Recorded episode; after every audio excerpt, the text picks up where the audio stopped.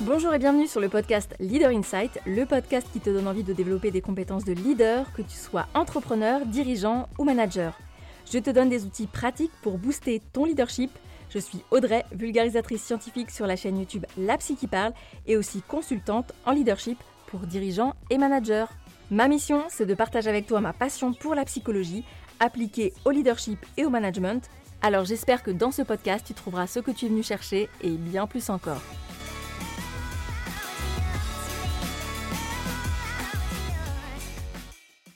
Bonjour à toutes et à tous et bienvenue sur ce nouvel épisode de podcast. Aujourd'hui, j'accueille Julia Nelbiz. J'espère que je le dis bien. Hein. Alors, Julia, c'est la cofondatrice de TIL. TIL, c'est une application de santé mentale qui aide à la fois ben, les dirigeants, les collaborateurs et je dirais même de manière générale l'entreprise à être en bonne santé mentale. Alors vous allez le voir dans cet épisode, ce qu'il y a de génial, c'est que euh, Julien aborde la santé mentale sous un angle beaucoup plus large que euh, celui qu'on peut imaginer habituellement. Souvent, on associe la santé mentale à quelque chose de négatif, hein, elle vous l'expliquera. Euh, on pense troubles mentaux. Et donc moi, ce que je trouve vraiment intéressant, c'est justement cette ouverture qui offre un regard complètement nouveau à la fois pour les entreprises, mais aussi pour les individus, c'est-à-dire les collaborateurs qui bah, composent cette entreprise, tout simplement. Donc évidemment, on reviendra sur le parcours de Julia, ce qui l'a amené en fait à créer TIL. On discutera également de pourquoi les dirigeants devraient se soucier de la santé mentale de leurs collaborateurs, euh, de ce qu'ils peuvent aussi mettre en place et on abordera également comment en fait une application quelque chose, je trouve, qui justement euh, pourrait sembler un petit peu, euh, euh, dire, lointain, froid, etc., permet justement aux collaborateurs de s'impliquer davantage dans leur propre santé mentale. On va faire à un moment donné une petite digression avec Julia, mais j'ai souhaité laisser cette petite digression parce que je pense qu'elle va vous intéresser. On a parlé notamment posture de leader, comment le ou la dirigeante bah, peut avoir un impact direct sur la santé mentale de ses collaborateurs et je dirais même de manière plus globale sur leur état d'esprit et leur manière de travailler. Je vous laisse maintenant écouter ma conversation avec Julia. Eh bien, bonjour Julia. Bonjour Audrey. Bienvenue sur le podcast Leader Insight. Merci pour ton invitation. Eh bien, écoute, c'est moi qui suis euh, surtout ravie euh, que tu m'accordes un petit peu de temps parce que euh, j'imagine le planning assez rempli, d'autant que j'ai vu que Thiel a levé 10 millions. Donc bravo, félicitations à vous. Ouais, c'est un super euh, super étape euh, pour euh, toute l'équipe, donc on est hyper content et oui, c'est une rentrée positivement positivement chargée et intense et très excitante, donc mmh. donc c'est top. Et moi, je suis ravie, d'autant qu'il y ait voilà ça pour c'est je pense un levier aussi pour aider la santé mentale à grandir, à se propager et à et accompagner les entreprises et puis les, les collaborateurs. Eh ben, j'espère parce que on aura le temps d'en parler, mais nous, euh, euh, une partie de notre mission, c'est vraiment de démocratiser et, et, de faire en sorte que le sujet de la santé mentale ce soit un sujet euh, dont on peut pas parler facilement et, et, surtout qu'on puisse prendre soin de sa santé mentale individuellement et collectivement de façon simple et préventive. Donc, donc tout à fait en ligne avec cet mmh. objectif d'évangélisation ou de propagation mmh. des sujets liés à la santé mentale. Et donc pour, démarrer, du coup, moi, ce que j'aurais aimé beaucoup savoir, c'est qu'est-ce qui fait que TIL s'est créé? Alors j'ai compris que c'était des histoires de rencontres entre plusieurs personnes, toi et, les, cofondateurs avec lesquels tu as créé TIL qui avait aussi des raisons peut-être plus personnelles. Après, ça, t'es pas forcément obligé d'en parler. Mais ça a été quoi un petit peu le déclencheur ou le, le, moment un peu étincelle, si je puis dire, qui fait que vous êtes dit non, mais là, il faut qu'on crée euh, TIL euh, alors, tu as raison. Déjà, à la genèse de TIL, on est quatre euh, cofondateurs. Euh, Geoffroy Verza, Nicolas Merlot, Gilles Raticade et moi. Sur la genèse de TIL, juste pour remettre un peu en place, euh, on a commencé à travailler sur le sujet en 2020. Donc, on faisait vraiment de la recherche et du développement, euh, euh, comprendre, interroger, parler avec des dirigeants, dirigeants d'entreprise, des, des, gens qui pouvaient être des collaborateurs ou comme toi, comme moi, pour comprendre un peu leur rapport avec la santé mentale. Et ensuite, on a lancé officiellement l'entreprise début 2021 puis on parlera de la suite et des, étapes qui ont suivi, si tu veux, après. Sur la genèse, euh, moi, le sujet de la santé mentale est c'est un sujet qui m'a intéressée euh, très tôt, euh, plus pour comprendre les rouages du stress, de, aussi de l'impact de l'équilibre de vie ou du stress, de la charge mentale, etc. sur les gens et sur moi en particulier. Et de façon plus pragmatique et plus difficile, j'ai perdu quelqu'un de très proche fin 2018 de façon très brutale. Et c'est vrai que les, les après euh, des mois assez difficiles qui ont suivi, quand j'ai ressorti un peu euh, la tête de l'eau, euh, une, des, une des choses qui a été assez claire, c'est que j'avais envie de monter une entreprise et de donner un peu l'entrepreneuriat. Ça a été aussi un moyen de redonner un peu une direction. C'était un souhait que j'avais depuis très longtemps notamment mmh. euh, avec euh, Nicolas Merlot dont je parlais euh, en préambule, avec qui j'étais en école de commerce, avec qui on parlait déjà de monter une boîte, tu vois, en, 2010, quoi.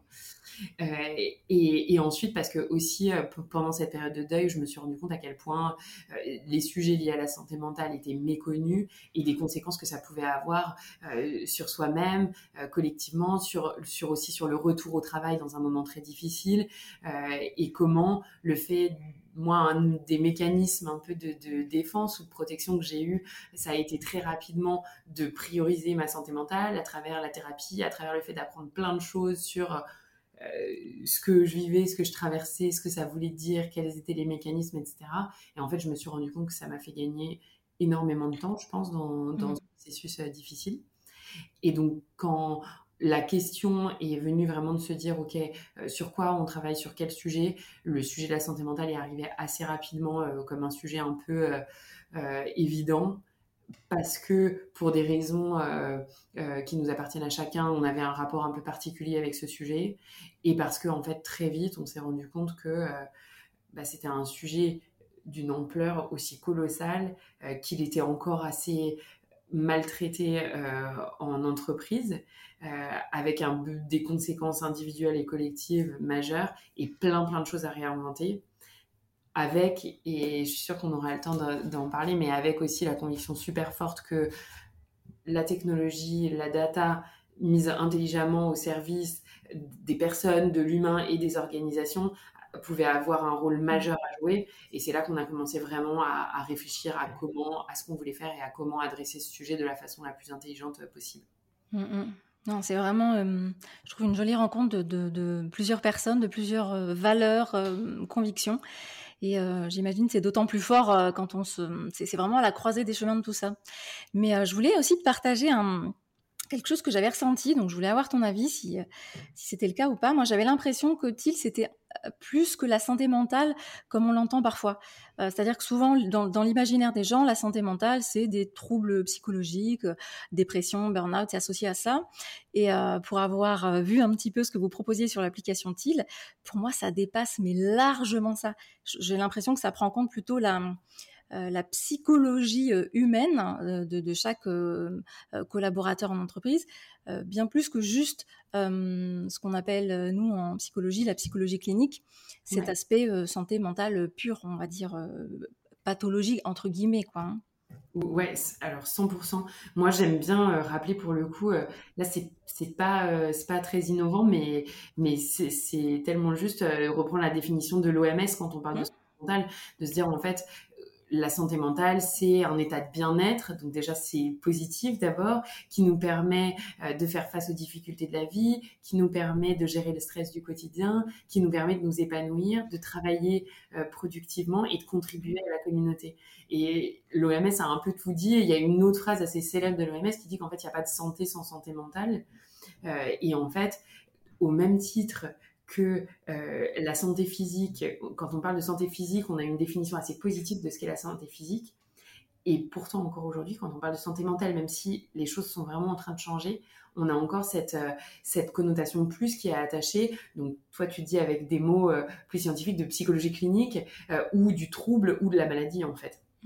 Et complètement, le rôle de TIL, c'est de dire en fait, euh, nous, quelque part, on a atteint notre mission le jour où euh, euh, chaque personne appréhende sa santé mentale de la même façon qu'il appréhende sa santé physique, de façon positive, préventive, en, reconnaissant aussi que le trouble, la maladie existe et qu'il faut aussi la, la traiter et l'adresser euh, sans stigmatisation parce que ça, ça fait partie euh, euh, aussi de la santé mentale, mais vraiment de façon beaucoup plus globale et globalement beaucoup plus positive.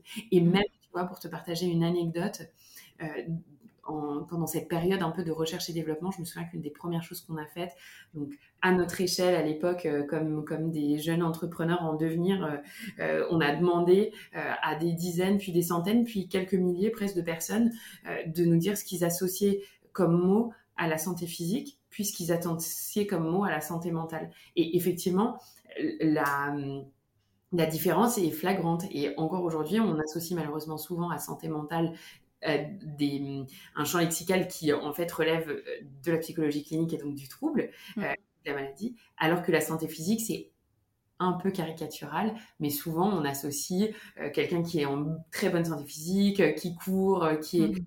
est, fit comme on dirait, qui mange sainement, etc. Et donc c'est vraiment, ça fait partie aussi du, du, problème, ou en tout cas ça fait partie de ce qu'on a envie de résoudre via mm. la et le fait de penser à la santé mentale de façon beaucoup plus englobante et aspirationnelle. Oui. Mais du coup, c'est vrai que le terme de santé euh, a une connotation toujours un petit peu médicale de toute façon. On s'attendrait presque à ce que euh, TIL soit, euh, j'ai presque envie de dire, voilà, une application santé comme on en a vu beaucoup depuis, depuis la période de confinement et compagnie.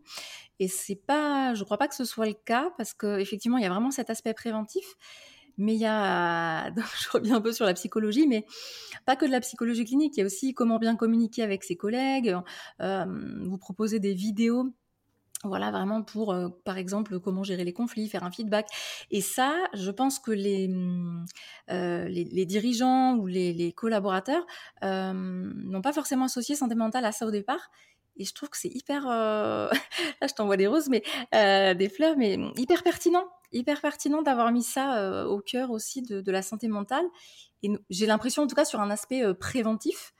Oui, tout à fait. Et tu vois, typiquement, la pour rappeler, donc TIL, il y a un accompagnement individuel qui passe par l'application que tu décris, qui est mhm. vraiment le but, c'est de se dire comment est-ce qu'on apporte à chaque personne au bon moment, euh, de la bonne façon, euh, le, le, bon soutien de façon la plus personnalisée possible, et l'accompagnement collectif, donc peut-être on en parlera après, sur le, mhm. le volet organisationnel et comment est-ce qu'on accompagne le changement culturel grâce à la data et pour prévenir les risques avant qu'ils se matérialisent.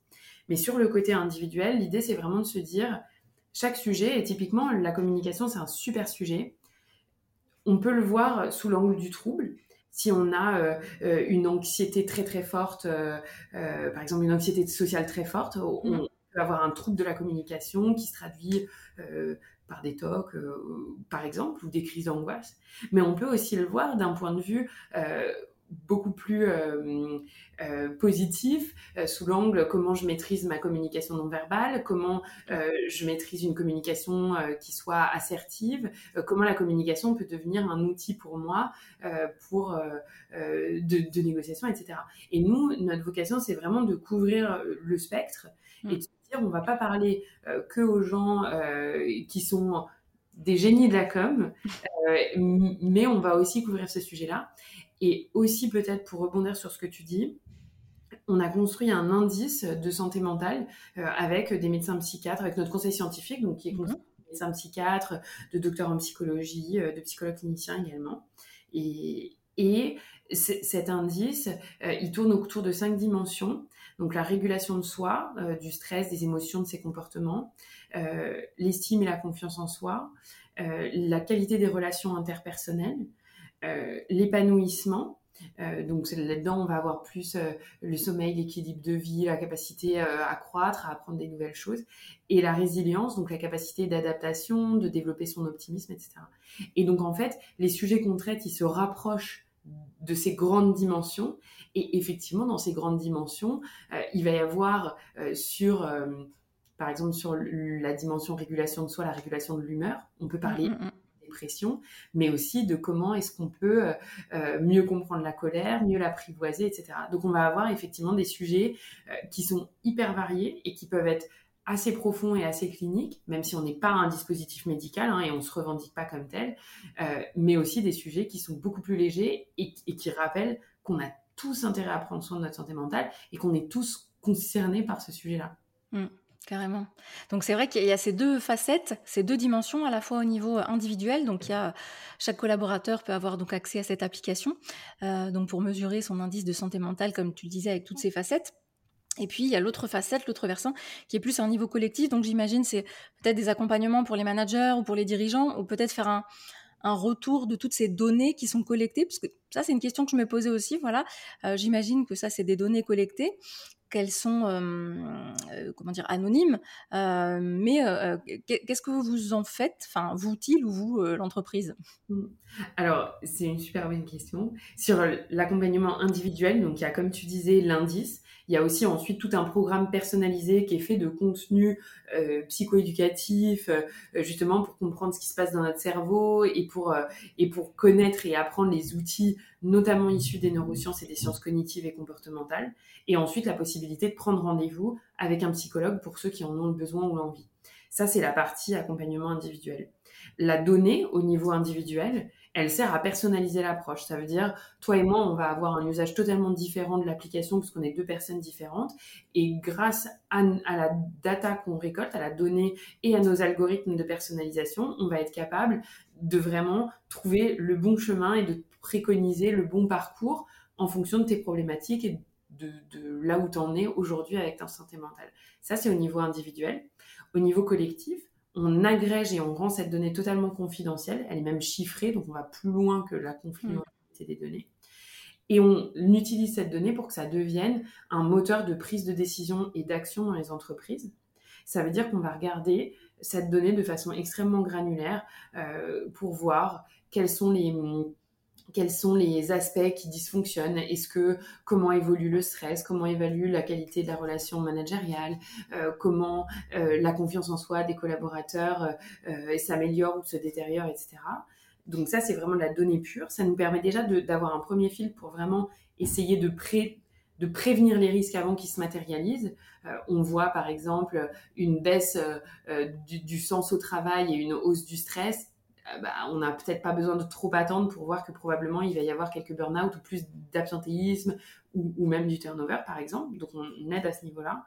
Et on croise aussi avec des données euh, qui sont plus contextuelles de l'entreprise mhm. et un accompagnement sur mesure. Ça veut dire que en fonction des données et du contexte de l'entreprise, on va proposer euh, des tables rondes, des formations pour les managers, des sensibilisations collectives sur des sujets qui sont vraiment les plus pertinents je me souviens de, je me souviens une fois d'une DRH qui m'a dit, ah, ça fait plaisir de de pas avoir euh, une énième proposition pour parler de santé mentale et, des risques du télétravail en entreprise. Pour dire, bon, bah, il y a vraiment ce sujet. Bien sûr, il y a des risques au télétravail en entreprise et c'est un sujet qui est important, mais plus comment on fait pour être au plus près des vraies préoccupations et de l'organisation et des, et des collaborateurs qui, mm, mm, mm. qui la constituent. Ok, donc si je comprends bien concrètement, si on compare ça par exemple à des organismes plus classiques euh, qui proposent de la prévention des risques psychosociaux, où on va avoir un audit, passation de questionnaire, entretien, etc., et puis un bilan, euh, euh, une analyse, un, rapport qui est rendu, avec des préconisations, vous, ce que j'entends, c'est qu'en tout cas, c'est beaucoup plus personnalisé, puisqu'on a de la data qu'on récupère directement de chacun des collaborateurs. Et puis, du coup, dans les hum, préconisations, si je puis dire, il peut y avoir de la formation, enfin, il y a plein de supports différents. Euh, et on n'attend pas forcément qu'il y ait une crise ou en tout cas qu'il y ait euh, quelque chose qui se manifeste de façon évidente. Euh, on peut déjà intervenir un petit peu en amont de tout ça. Et est-ce que du coup c'est vous qui prenez les devants entre guillemets en disant bah voilà alors on a analysé telle et telle donnée, on vous préconise je sais pas moi un workshop, un atelier euh, gestion du stress en télétravail ou ou est-ce que finalement tu donnes les données c'est un petit peu au, aux dirigeants, on va dire, euh, de, faire leur demande Alors complètement non. Nous, on, va vraiment jusqu'au plan d'action hein, qu'on construit et des recommandations, mais aussi pour reprendre peut-être en amont ce que tu disais, euh, la différence aussi assez euh, profonde avec les cabinets un peu plus peut-être classiques sur la gestion des RPS, elle va passer par le fait que nous, on considère déjà la santé mentale de façon globale. Donc les RPS, qui sont les risques psychosociaux, c'est plus le volet des risques liés à la santé mentale dont la source est dans l'organisation qu'on évalue, mais on va regarder vraiment quelque chose de beaucoup plus global euh, pour avoir un portrait un peu plus large et se dire aussi, euh, tu vois, on parlait des convictions euh, sur la santé mentale en préambule. Euh, moi, j'ai la conviction très très forte que regarder que la santé mentale au travail, ça a peu de, de, de sens aujourd'hui. Et, et, la santé mentale qu'on appellerait personnelle, ou je sais pas comment on pourrait dire, n'a pas de sens parce que la frontière est très poreuse et parce qu'on est, on, on, laisse pas ses problèmes devant le travail, on laisse pas ses problèmes devant la maison, on n'est qu'une personne. Donc, mmh. c'est la première chose. la deuxième chose, c'est qu'on a aussi tout l'accompagnement individuel. Donc, au-delà de récolter des données, on va aussi aider de façon individuelle chaque collaborateur pour qu'il puisse traiter euh, les sujets, que ce soit des sujets, encore une fois, de d'origine plus perso ou pro, par exemple. Mmh, mmh, mmh. Euh, donc voilà, et donc ensuite, effectivement, là où on va plus loin, c'est que on fait pas souvent le problème, ça va être de faire euh, une grande enquête euh, qu'on met beaucoup de temps à mettre en place, qu'on mesure, et puis on a les résultats quatre mois après, et puis on met des actions en place huit mois après, et puis probablement la situation a déjà changé ou on a déjà eu quatre. L'idée c'est vraiment de mesurer en continu et d'agir en continu et d'éviter l'effet temporel en fait de la mise en place des choses. L'idée c'est vraiment de se dire comment est-ce qu'on transforme l'organisation et la culture euh, pour que la santé mentale devienne une priorité stratégique majeure. Ah, c'est trop bien dit. Je valide à 10 000 euh, Ouais, ouais. Donc c'est pour ça que hum, moi je trouvais que le, terme santé mentale finalement était un peu limitant par rapport à ce que vous proposiez. Et, euh, et je ne sais pas pourquoi je pensais à ça. Je pensais à hum, indice d'épanouissement. Tu vois, pour moi c'est presque quelque chose de cet ordre-là. Alors, j'aime bien. Tu sais, on a beaucoup, beaucoup réfléchi. Euh, et ce qui me gêne dans tous ces mots-là, c'est que comme le mot santé mentale est encore parfois assez négativement connoté, mm. et que notre conviction aussi, parce que c'est vraiment des discussions qu'on a eu beaucoup, beaucoup aussi entre, entre avec mes associés au tout début, se dire en fait, euh, pour pouvoir régler un problème, il faut déjà oser le nommer. Et en fait, euh, il y, a, il y avait vraiment cette, cette posture assez forte de dire, OK, Peut-être que ça va être plus dur euh, en parlant de santé mentale, mais en fait, si on veut vraiment avoir de l'impact, euh, il faut vraiment vouloir changer les choses et donc il faut faire preuve aussi d'un peu de courage et parfois, même s'il y a plus de difficultés, oser dire qu'on parle de santé mentale. Non, on parle de santé mentale et donc ça doit passer aussi par le fait de réexpliquer ce que c'est la santé mentale et de mais en fait, tout ça fait aussi partie du, mmh. de la réalisation de notre mission. Donc, c'est un choix qu'on a fait, mais c'est vrai qu'on avait beaucoup réfléchi à est-ce qu'il faut parler euh, d'équilibre, d'épanouissement, de, et et tous ces mots sont valables, mais en fait, on parle surtout de santé mentale et qu'il faut qu'on arrive à réancrer une nouvelle définition de la santé mentale plus positive et que ça nous aidera aussi à libérer la parole, prioriser ces sujets et, les traiter euh, pour de vrai en profondeur. Mmh, mmh.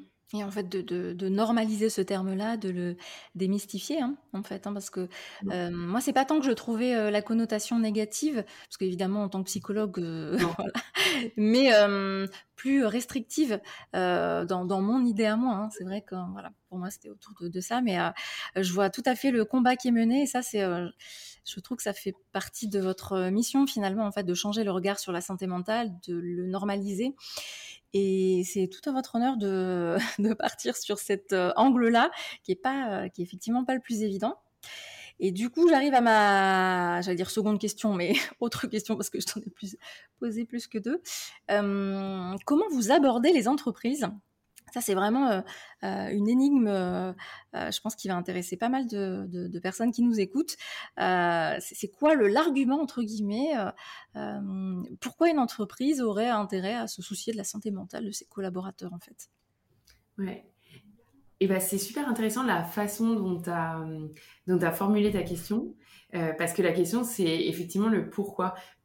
Parfois, on me pose la question de est-ce le rôle? Et, et est-ce le rôle de l'entreprise de se soucier? Et en fait, souvent à cette question, euh, ce, que, je réponds, c'est juste de dire euh, la question du rôle de l'entreprise, de l'entrepreneur, c'est une question qui peut presque être un peu euh, sociétale ou philosophique, et, donc chacun peut avoir un peu son avis.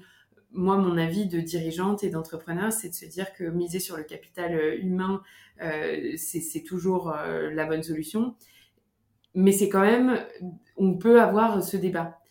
Alors que quand on pose la question de, euh, de savoir pourquoi l'entreprise doit s'en charger, on parle de façon beaucoup plus factuelle et, et, et presque un peu irréfutable. Et ce qu'on sait, ce qu'on a prouvé dans de très nombreuses études, qu'elles soient académiques ou faites par des par des cabinets de conseil, etc., c'est que des collaborateurs euh, qui se sentent bien, qui se sentent mieux, c'est aussi une entreprise qui est en meilleure santé. Et ça se traduit par des chiffres assez, euh, euh, assez clairs. Il y a un impact sur la rétention, sur l'attraction, la fidélisation des, clients, sur l'absentéisme aussi. Aujourd'hui, on sait que en France, selon les études, entre 16 et 22% des jours non travaillés, donc des jours d'absentéisme, sont liés à des causes liées à la santé mentale. Ça, c'est, pas la question de euh, euh, est-ce qu'il y a intérêt, est-ce que c'est juste très factuel. Après, on peut décider de l'ignorer et de se dire que 22% d'absentéisme, des jours d'absentéisme, c'est OK, même si ça coûte de l'argent et donc de la performance à l'entreprise. Mais donc, moi, j'aime bien aussi dire, il y a un impact sur des, sur des chiffres qui sont euh, et, qui se traduisent dans la performance de l'entreprise parce qu'il y a un impact sur l'absentéisme. Je citais 16 à 22% des jours non travaillés le, turnover ou les départs. Aujourd'hui, il y a une étude de Harvard Business Review euh, qui, est, qui, est, très bien faite qui montre que avant Covid, il y avait 50% des millennials qui disaient avoir déjà quitté euh, un job lié à leur pour des raisons liées à leur santé mentale. Après Covid, on passe à 68%. Et quand on regarde les générations encore plus jeunes, donc les générations Z, c'est des chiffres encore supérieurs. Donc là aussi, on peut se dire, c'est, c'est OK d'avoir autant de démissions, mais en fait, ça désorganise les équipes, c'est très compliqué. Le recrutement, c'est un poste de dépense. Fidéliser les talents, on est tous mm. d'accord pour dire que c'est, que c'est plutôt une bonne chose pour la performance de l'entreprise. Et le dernier point, c'est, c'est ce qu'on appelle le présentéisme, qui est pas le fait d'être devant son ordinateur et de rien faire, c'est plus le côté, euh, bah en fait, euh, euh, j'ai un problème lié à ma santé mentale, je, je vais pas super bien. Et je prends un exemple euh, un peu euh, drastique, mais qui parle tout de suite. Vous êtes dans une période de deuil, bah non, vous n'allez pas être à 100% euh, de vos capacités. Et en fait, bien sûr qu'il faut pas se remettre d'un deuil juste pour être performant au travail. Néanmoins, le fait d'être accompagné et peut-être de, de, se remettre et voilà, de, retrouver euh, un état un peu plus de sérénité, ça va aussi aider à retrouver une place et, euh, euh, une performance au travail. Mmh, tout à fait. Je trouve qu'il y a, deux, éléments qui sont pas évidents. souvent qu'on va opposer. Alors moi, je suis, je vais donner un avis qui est peut-être pas forcément celui de la grande majorité. Mais en fait, il y a les deux aspects. Il y a à la fois cet aspect humain. Donc, si je prends entre guillemets ma casquette de psy, euh, évidemment, pour des raisons euh, facteurs humains et philosophiques, comme tu disais, etc., euh, c'est important de se soucier de la santé mentale de ses collaborateurs, de leur bien-être, etc. quand tu bâtis une équipe, c'est pas pour qu'elle soit malheureuse, tu as envie que les gens soient contents de venir au travail et soient, soient bien. Et puis après, il y a l'autre facette qui est la facette factuelle, comme on le disait, c'est-à-dire levier de performance. Donc un collaborateur qui est bien dans ses baskets, dans sa tête, sera forcément, enfin forcément, il y a plus de chances en tout cas qu'il soit productif si on raisonne en ces termes-là. Et je pense que ça peut être vraiment du gagnant-gagnant. C'est-à-dire que parfois c'est vu côté, comment dire, collaborateur comme une forme de d'hypocrisie de la part des, dirigeants qui euh, voilà font passer des questionnaires, des choses comme ça ou autres. Euh, oui, tu parles, c'est euh, on nous fait passer ça, mais finalement il n'y a aucune action qui est mise en place. alors que là, il y a quand même quelque chose que je trouve hyper pertinent. Moi, c'est vraiment ce côté application, parce qu'avec l'appli, donc chaque collaborateur peut, j'ai presque envie de dire, se prendre en charge. Donc se responsabiliser et agir de suite. Et donc forcément, il y a un impact direct. Donc c'est euh, euh, du gagnant-gagnant, oui, c'est-à-dire c'est à la fois euh, bon pour lui et puis ça profite également à l'entreprise. Mais je pense qu'il n'y a pas besoin de se... Comment dire d'opposer. De, je sais pas si tu vois ce que je veux dire. Souvent, on oppose un peu ces deux facettes. Et tu as raison, il faut, un, il faut pas opposer les deux, ça, peut aller ensemble. Et deux, le côté hypocrisie, en fait, nous, on le voit pas trop parce que je pense qu'il y a aussi un, sujet qui est comment on adresse le sujet. Et en fait, quand les collaborateurs voient aussi qu'il y a un vrai accompagnement qui est individuel, qui est fait pour eux, qui va traiter de sujets qui peuvent être liés au travail, mais pas que, euh, par exemple, la communication dans le couple, les addictions, l'arrêt du tabac, en fait, ils se rendent aussi bien compte, c'est aussi comme ça qu'on crée cette confiance qui fait que il voit bien que c'est pas juste un pansement sur une jambe de bois, comme on pourrait dire, ou une forme d'hypocrisie. C'est pas juste mesurer et pouvoir dire on a fait un baromètre, mais il y a vraiment un véritable accompagnement individuel et une véritable, un véritable impact sur la culture de l'entreprise travers ces données et ces, plans d'action qu'on met en place.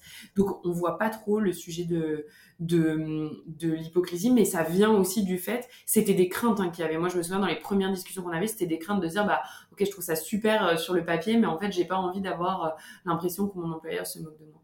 Et sur le côté, ce que tu disais, peut-être pour rebondir, ce que tu disais sur les, les deux impacts. Euh, effectivement, il y a l'impact humain et financier qui, pour moi, euh, peuvent totalement aller ensemble. Et souvent, pour convaincre aussi les entreprises, on va plus loin, c'est qu'on parle du, effectivement, du retour sur investissement. Mm-hmm. Parce qu'en fait, la question, c'est celle de est-ce que j'investis pour investir sur l'humain? Et ça suffit est-ce que je suis capable de faire une dépense? Parce que ça a quand même un coût de mettre tout ça en place et donc la question, moi, ce que je leur, explique, c'est qu'est-ce que c'est le ROI En fait, le ROI, il est, il est mesuré dans des études très sérieuses, notamment des études empiriques qui ont été faites par Deloitte et qui montrent euh, que la santé mentale, ça coûte euh, 3000 euros par an par collaborateur à l'employeur en absentéisme, en turnover, en présentéisme. Mais quand on investit de la bonne manière sur les sujets liés à la santé mentale, le ROI, il il va être moyen de 5 euros pour un euro investi, mais le ROI maximum, il est plutôt à 10 ou 11 euros pour un euro investi. Donc, mmh. à partir de là, mmh. euh, on a tout dit, c'est aussi un cas financier et c'est pas, c'est pas grave de le dire parce que l'entreprise, elle est aussi là pour avoir une performance et un retour, euh, et un retour financier. Mmh. Et moi, j'oppose pas du tout. En fait, je pense que investir sur l'humain, euh, ça, ça, peut, ça a une logique financière qui est intelligente et pragmatique. Mmh tout à fait. Et, d'autant que ça peut aussi, si tu veux, renvoyer aux collaborateurs euh, un sentiment plutôt valorisant de on se préoccupe en fait de notre bien-être, de notre santé mentale. Donc c'est aussi une forme de reconnaissance, euh, la reconnaissance qui est un des leviers euh, scientifiquement prouvés euh, comme étant plutôt pas mal si on si on veut avoir des collaborateurs motivés, impliqués. donc c'est aussi ce facteur-là que vous activez. Ça c'est un peu de manière implicite. c'est pas forcément dit comme ça, mais on peut l'imaginer dans la tête. C'est dit comme ça, ouais ouais. c'est entendu ou ressenti.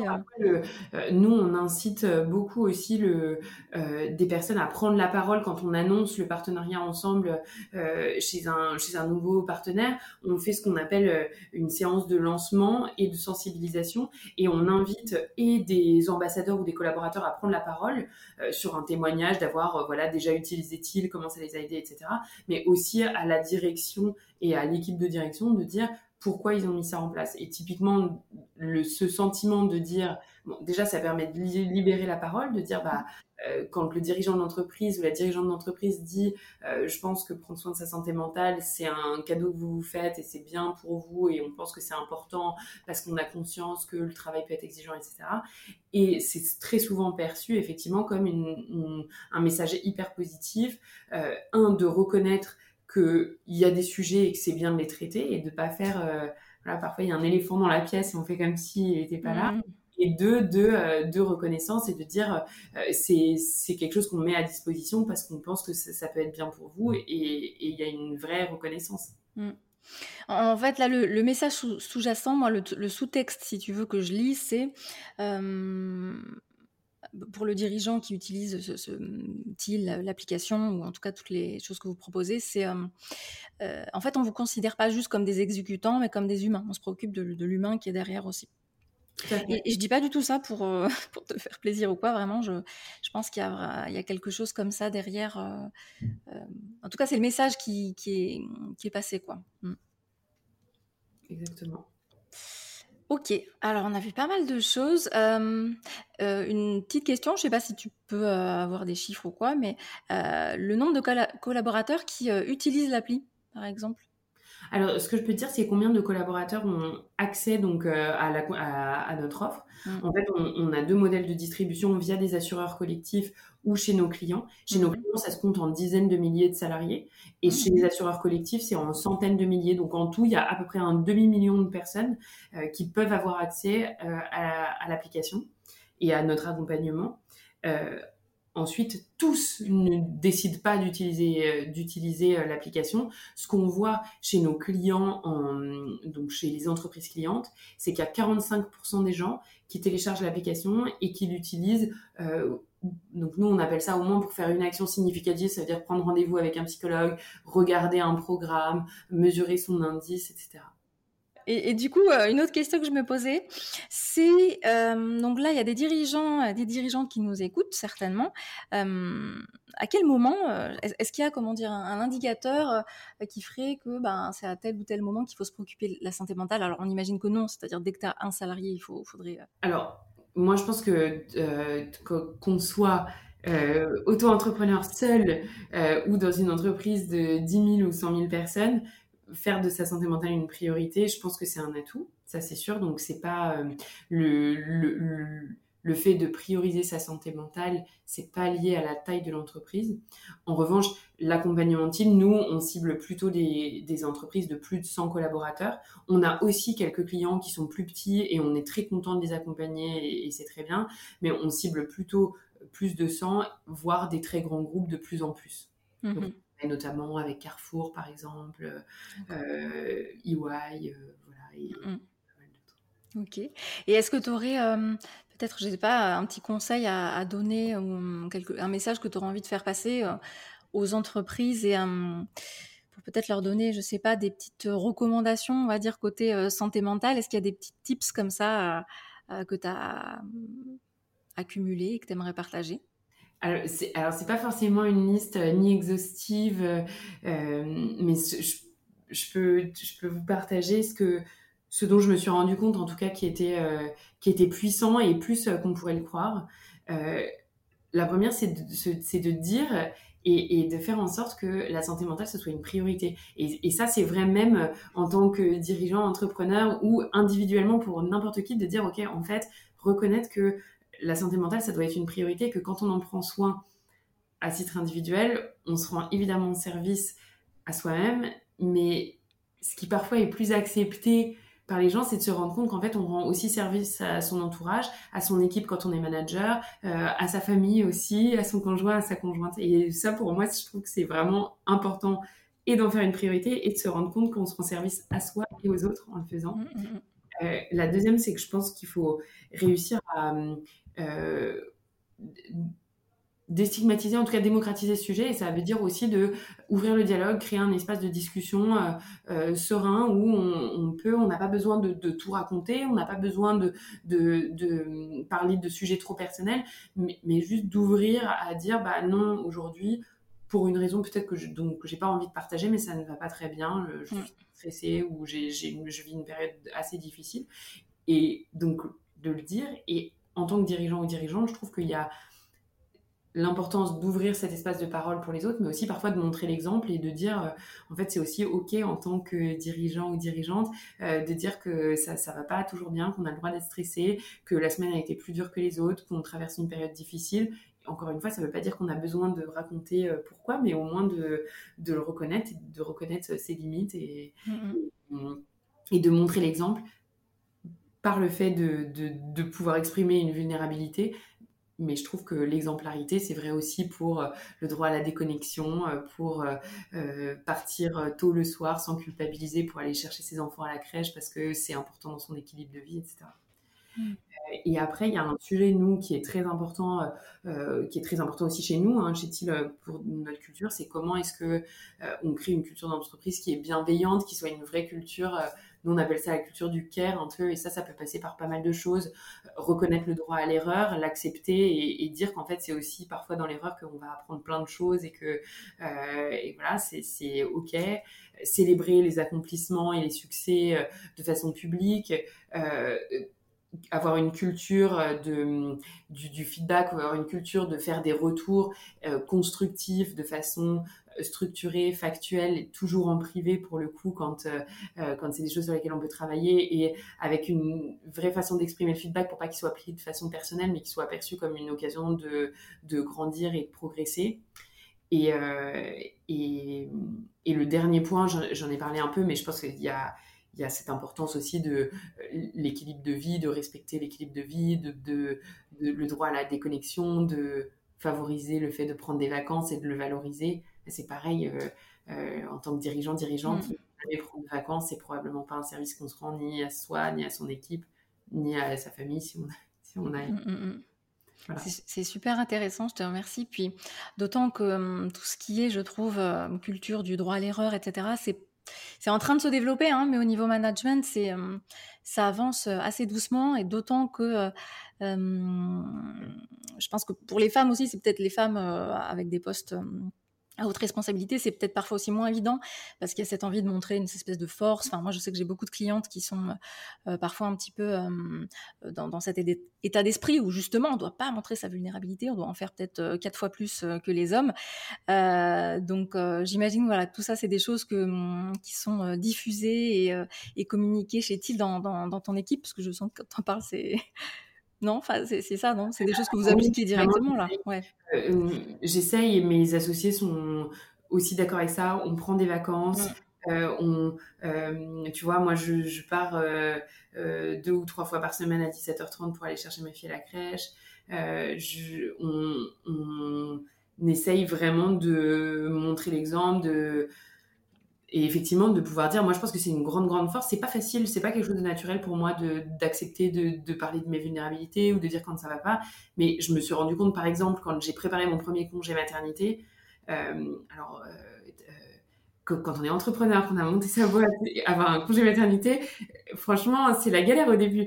Et, en fait à un moment je me suis dit ok déjà je vais décider que ça peut bien se passer euh, et deuxièmement, je vais dire, je vais dire à mes associés, je vais dire à mes collaborateurs et à l'équipe que je suis très stressée, mais que j'ai très envie que ça se passe bien et que donc je vais vraiment couper, que c'est très important pour moi de réussir à couper, que sinon je sais que je vais m'en vouloir et que, et que ce sera pas positif pour mon retour au travail, etc. Et, et j'ai dit aussi que j'étais hyper fière de moi d'avoir réussi à le faire quand je suis revenue. Et je pense que ça, ça c'est vrai que ça aide en fait. Mmh. Ça aide et ça autorise. Oui, mais carrément, parce qu'en fait, tu le disais tout à l'heure, c'est l'exemplarité.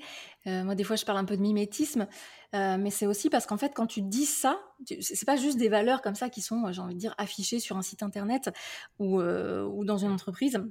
En fait, tu es en train de l'incarner, tu es en train de l'exprimer, de le communiquer, et en fait, tu es en train de créer des nouvelles normes sociales implicitement, c'est ce qui se passe. En fait, en train de créer des nouvelles normes, des nouvelles règles euh, du jeu, si je puis dire, euh, qui est euh, c'est OK d'être stressé, de le dire, de prendre un congé maternité, d'aller chercher ses enfants à l'école. Le travail, c'est important, mais c'est pas tout. Et en fait, le dire explicitement, juste dire, ben voilà, c'est important que vous preniez soin de vous, c'est beaucoup trop flou pour l'être humain et pour son cerveau, alors que de l'incarner directement, ben en fait, les autres l'observent, le voient, ils disent ok bah euh, si Julia le fait moi je peux le faire aussi euh, et, tu as raison c'est que si tu ne le faisais pas euh, quand bien même tu le dirais ça ne marcherait pas c'est un peu alors c'est très bateau c'est comme ton hein? Ça peut sonner un peu faux. Ça sonne faux et puis c'est vraiment comme l'éducation. Alors pas que je sois en train de dire il faut infantiliser les collaborateurs, mais c'est la même mécanique. Mmh. C'est-à-dire ce qui compte c'est pas trop ce que tu dis, c'est plutôt ce que tu fais ou ce que tu incarnes.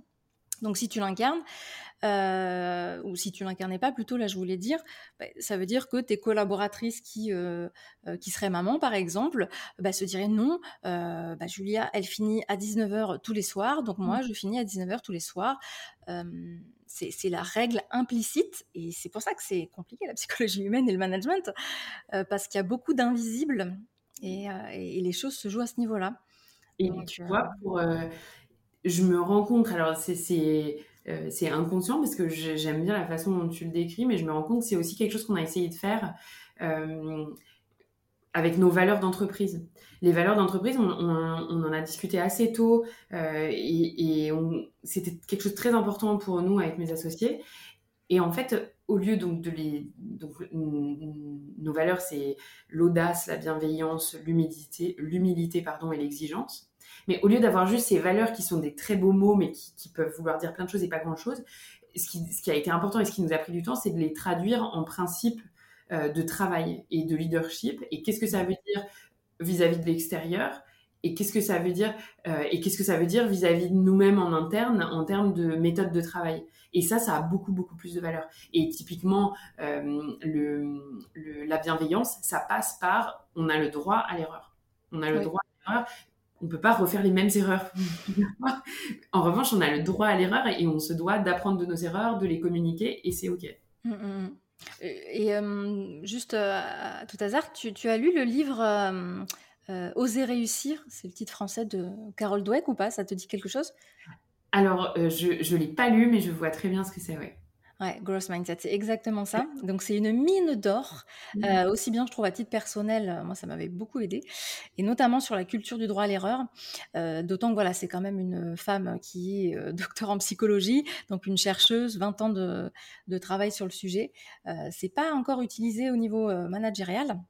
Mais c'est un très très beau levier d'action euh, pour justement euh, euh, accompagner les gens, notamment à bah, dire que bah, parfois on s'est planté, on s'est trompé. Et hum, un de ces principes que j'aime beaucoup, tu le disais tout à l'heure, on, célèbre les, victoires, etc. Et ce qui est très important aussi, c'est de célébrer les efforts, ou en tout cas de valoriser les efforts indépendamment des résultats obtenus. parce que parfois on va se donner à 15 000 mince, ça n'a pas donné le résultat escompté. Mais en fait, il y a d'autres variables qui dépendent pas de nous. Et euh, quand euh, la personne au-dessus, euh, le N plus 1, le dirigeant ou autre, vient te voir et te dit bah écoute, c'est vrai, les résultats sont pas là, mais en tout cas, je te remercie, tu t'es investi à 10 000 ça je l'ai vu. Et merci pour ça. Ben, tu entretiens la motivation, le bien-être et potentiellement, ça participe aussi de sa santé mentale. Tout à fait. Voilà pour le petit tips de fin. ok. Est-ce que tu voulais ajouter quelque chose, Julien? Un petit mot euh, euh, Ça peut être euh, tout et n'importe quoi. voilà. Est-ce que tu as envie d'ajouter Écoute, j'ai l'impression que c'était déjà bien complet. je crois pas qu'il y ait des gros sujets qu'on a loupés, donc non. Je te laisse, je te laisse le mot de la fin. C'était ton mhm. dernier tips. bah, écoute, je te remercie beaucoup alors. Et où est-ce qu'on peut retrouver TIL Alors, je crois que vous avez un site internet, évidemment. www.til.io. Ok, Vous pouvez aussi me contacter sur LinkedIn euh, directement, euh, Juliane et Elbise. D'accord, donc je mettrai ton LinkedIn, le site de TIL en description. Euh, donc vous pouvez jeter un œil directement, vous allez voir, c'est assez bien expliqué. Et puis en plus, il y, a un blog, je crois, qui, qui, propose pas mal déjà de conseils. Donc ça vous permet de vous familiariser. Et puis évidemment, la santé mentale, c'est un enjeu euh, quel que soit le statut, quelle que soit l'entreprise, quelle que soit la taille de l'entreprise.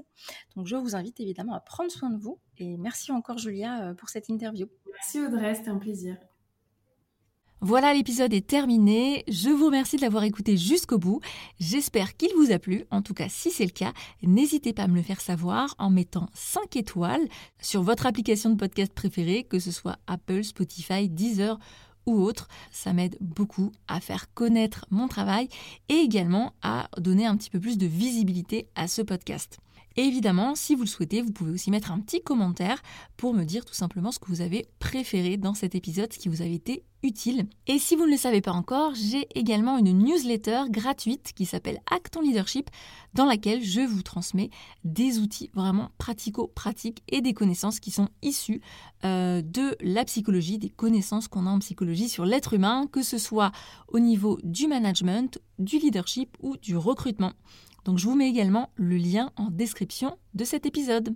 Alors n'hésitez pas à vous abonner et moi je vous dis à très bientôt.